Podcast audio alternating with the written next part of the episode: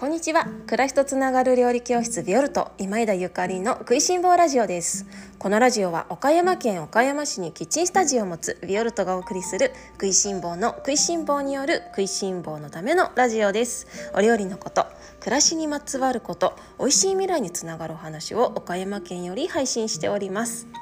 皆様おはようございます。料理家の今枝ゆかりです。本日は10月29日金曜日です。いかがお過ごしでしょうか？今日は美味しいお店の見つけ方続きというテーマでおしゃべりをさせていただきます。いやもう金曜日なんですね。今週私あの料理教室のレッスン自体がなかったのでなんかあのいろんなねいろいろしたなと思って、まあ、あの旅というかねワンデートリップですねうん大事と思いました。すごくリフレッシュした。で特に今回は私のひらめきでねなんか計画してたわけではなくうん行こっかなよし行っちゃえみたいな感じで電車に飛び乗ったのでなんかこういうのもありだなと思いつつまあねこんな こんななんだか自由気ままなねお母さんを あのーと一緒にいてくれる子どもたちそして あの夫にももうめちゃくちゃ感謝してなんか今日ねあの 昨日今日とねおります。帰ったらあの子供がね、まあ、次男がねお母さんってお母さんがいない朝ごはんは寂しかったよって言われて「ああそう？ごめんね」なんて言ったんだけれどもやっぱりこうやってねお母さんがいない朝ごはんは寂しいってあの分かっただけでも 分かること大事と思ったりとかそれからねあのうちの次男はこうやって気持ちをね正直に伝えられるんですよね。まあ反抗期僕も最近反抗期だからなんて言ってるんですけれどもいやいや反抗期でもねこうやって素直に表現できるってうん素晴らしいなとと思うしもう私なんかよりも1枚も2枚もね魂年齢高いななんて思っております。というわけで、えー、今日のお話は美味しいお店の見つけ方です。えっとですね昨日のお話の続きですね。あの続きはもう喋るつもりはなかったんですが新しい話しようかななんて何ラジオで喋ろうかなと思ってたんだけれども昨日ねキッチンスタジオであの11月のレッスンの準備、まあ、オンライン動画を撮っていたら途中でねご近所の開放区っていうあのお酒のお店バーなんていうのかなあのお酒も飲めるしご飯も食べられるししかも昼間からっていうお店があってねでカイホークさんが「あのゆかりさんオリーブオイル買いたいのでちょっと寄っていいですか?」なんて言ってあの来てくださったんですよね。であの一応ビオルトはあの通常はいつもお店としてオープンしていないのでこんな風にしてねちょっとあの知っているお友達だけはあのこんな風にしてあのメールをいただいたらお受けしているんですけれども、まあ、しているんですがそのねカイホークさんにねあのオリーブオイルをねあの販売させていただいてで私がいつももう家でも愛用しているわら一本っていうあの自然栽培の本当に素晴らしいオリーブオイルを買ってくださったのねあのいつもこれを買ってくださるんですよ。ねあのー、これお店でもしかして使ってるんですかって聞いたら「はい」みたいに言われて軽く言われて「えー、このオリーブオイルあの料理教室ビオルトで販売しているオリーブオイルの中で一番高価なオリーブオイルなんですよ。いろんなオイルがあるのにであの教室で販売しているオイルはあの数種類あってでどれも本物のエキストラバージンオリーブオイルなんです。あのいい悪いどれがねおすすめとかあのいい悪いとか関係なくもその方のあの皆様のインスピレーションとかあのご興味のあるものセンスに合ったものを選んでいただけたらと思って私もあの全てのオリーブオイルの生産者にあの生産者や販売者にお会いしているので、まあ間違いないと思って数種類置いておかせていただいてるんだけどね。でその一番高いあのオリーブオイルですよ。を海北さんはもうひょいっと買われてね。でお店で使ってるって言うんですよ。私目玉が飛び出たのね。であのそんなことがあったのでいやこれもう一回美味しいお店の見つけ方について熱弁しなくてはと思って今日その続きをもう一回喋らせていただきたいと思います。あのね昨日はあの美味しいお店見つけるのにお友達に聞いたりとかそれから、えー、飲み物自分のセンスに合う飲み物を置いているお店だったりとかあとはまあ行ってみてなんていう話を軽くしたんですけどいやいやここまでこだわったお店があるんですよね。っていうことであの 第2弾はそのねあのさらにもう美味しいお店もう絶対美味しいお店に行きたいっていう方に ちょっとこだわりのお店の見つけ方をおしゃべりします。えっと一つ目はねやはりあの調味料をチェックです今回あのその海北さんがオリーブオイルを買いに来てくださったように調味料っていうのはあのお料理のね中でもとっても重要な役割を果たしているものなんですよね。もちろん調味料は主役になることはないんですけれども主役は、まお野菜でありお魚でありお肉でありお米でありねあのそういうものであるんだけれどもでもそれだけではやっぱり美味しいご飯にはならなくて調味料が必要なわけです。でそのね素材をリスペクトしていればいるほど美味しい調味料を使いたいって思うはずなの料理人ってものは。もちろんあのいろいろなさまざまなお店があります。えー、っとそうだな気軽にあのひょいっとねあのつまんで食べれればいいんじゃないっていうようなあの安価なお店もあるし、えー、お誕生日の時とか、ね、そういう記念日に来てねっていうようなお店もあるしさまざまなお店があることを承知の中でやっぱりそのこのねコロナ禍でさらに外で食べるって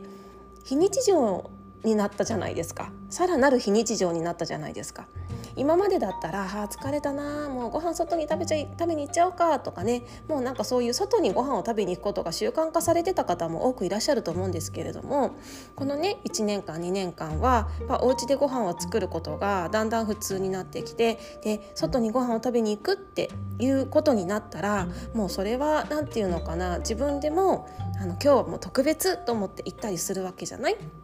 でそんな中でねやっぱりこういう心を心持ちのあのあるね料理人の方がいらっしゃるお店っていうのはいやー素晴らしいなありがたいことだなって思いますだってあの消費者お客さんである私たちだってもう特別なんだもん。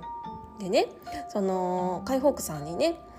油はでも大事ですよねみたいな話をしたらそうですよねって。あの油はもうケチりたくないんですってもうしょもうはっきりとおっしゃってて。もう私も完全同意なので料理教室ビオルトでももうご参加の皆様はねあのよく私がドボドボとオリーブオイルを使っているのを見られるかもしれないですけれどもやっぱりね油はケチりたくないんですよ。すごく重要なの。だからまあその うんちゃんと商売できてるのかどうかっていうのはどうかねみたいなどんぶり勘定だねなんていうふうにあの一緒に笑ったんですけどその時もね彼女が買いに来てくれた時ももう2人で笑っちゃったんだけれどもでもやっぱりねあの料理を作るっていうことあの素材を生産者さんの方たちがあの心を込めて作ってくださった食材をあの自分の自分たちの手によってお料理にしてそしてあの来てくださるお客様にそれを食べていただくっていうことはやっぱりね本当にすごいありがたいことだし尊いことだと思うんですよね。だからこそのあの調味料にもこだわりたい。もうあのめちゃくちゃ同感したしそれからもう本当にあの感動したので今日はこんなお話です。特に調味料の中でもやっぱり油っていうのはすごく大事ですね。あの料理教室にねいらっしゃる方の中でもね私が作るイタリア料理はお腹が痛くならないのになんで外でイタリア料理食べるとお腹が痛くなっちゃうんだろうみたいな相談を受けることがあるんですよ。まあ、相談っていうか愚痴っていうか。あのねってゆかりさんのイタリア料理は食べられるんだけど外でねお店でイタリア料理食べるともう私ダメなんですよっていう方がもうめちゃくちゃ多いです。実はめちゃくちゃ多いですね。これってまああの原因は一つじゃないと思うんですけれども大きなまあ理由として考えられるのは油です。まあそのオリーブオイル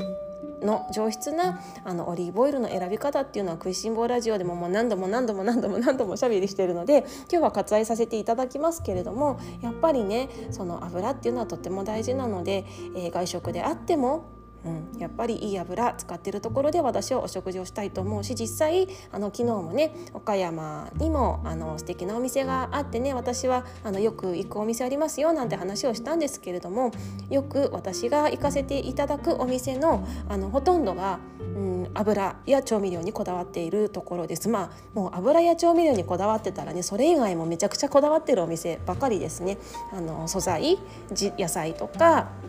あのちょえー、と野菜とかお肉とかお魚にこだわっていたりとか器にこだわっていたりとかもうサービスとかねあのお勉強をされもうサービスももう素晴らしいしお勉強ももう常にされているようなお店がやっぱりあの多いですね。調味料までちゃんとこだわっているお店は。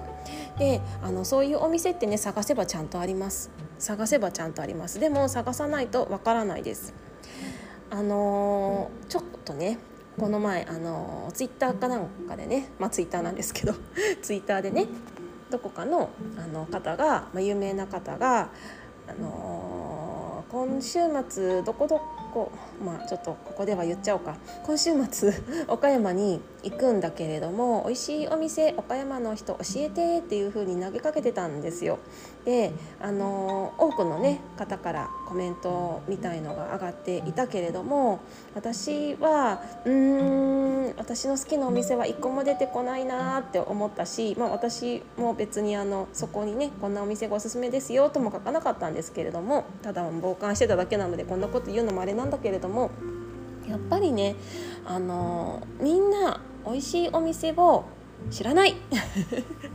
みんな美味しいお店を知らないしみんな美味しいっていうことを本当に美味しいっていうことを、あのー、五感で感じてる方ってこの世の中どれぐらいいるんだろうって思います。まあ、美味しいことは正義ですよ。美味しいことは正義ですよ。それは何もねあのフォアグラとかもう黒毛和牛とかあのそういうねあの贅沢をしろとか贅沢をするようなお店が素晴らしいお店とは言わないんですよ。あの塩むすびだけでも素晴らしいお店あるのよ。あもうあの方の塩むすび食べたいみたいなねそういうお店行きたいでしょ？そういうお店知りたいでしょ？でもやっぱりそういうのって自分の感覚がしっかり研ぎ澄ませていないとそのお店に行ったところでもしかしたら美味しく感じないのかもしれないですね。うーん。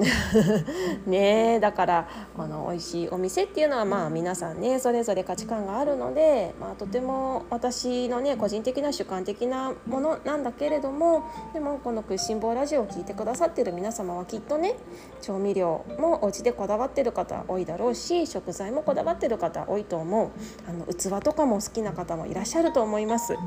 なのであの美味しいお店を見つける時に自分のお家と、まあ、同じとは言わないけれども自分のお家と同じようなものをねあの使ってお料理をしているお店をあの探すようなアンテナを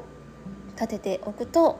外に行っても楽しくもう素晴らしい外食の時間がご褒美時間が過ごせるんではないかなと思っております。今日は美味しいお店の見つけ方続きというテーマでおしゃべりをさせていただきました。まあ何よりねその食材も大事大事よ。油も大事。油も大事だしもう全部全部大事なんだけれどもまあね外食っていうのはまあそうは言ってもどんな気持ちで食べるのか誰と一緒に食べるのかっていうのがすごくあの重要なね部分になってきますので、まあ、あれがダメこれがダメなんて言ってたらね人生つまらないっていうこともあの皆様頭に置いておきながらももしね食いしん坊のお友達と一緒に行くご飯だったりとかそれから一人でねあのフラッと入るようなお店であってるならあのぜひ自分のアンテナ自分のセンスとあのぴったりと合うようなお店を探してぜひ行ってみていただきたいですね。そんなお店はねどんどん増えてほしいしあの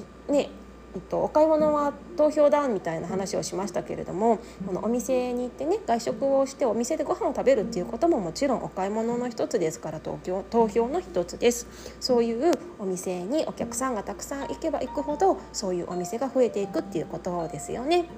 皆様あの外食をする時にはそんなことを頭に入れて、えー、お出かけしていただけたらと思います。それでは今日も美味しい一日をお過ごしください。暮らしとつながる料理教室ビオルト今枝ゆかりでした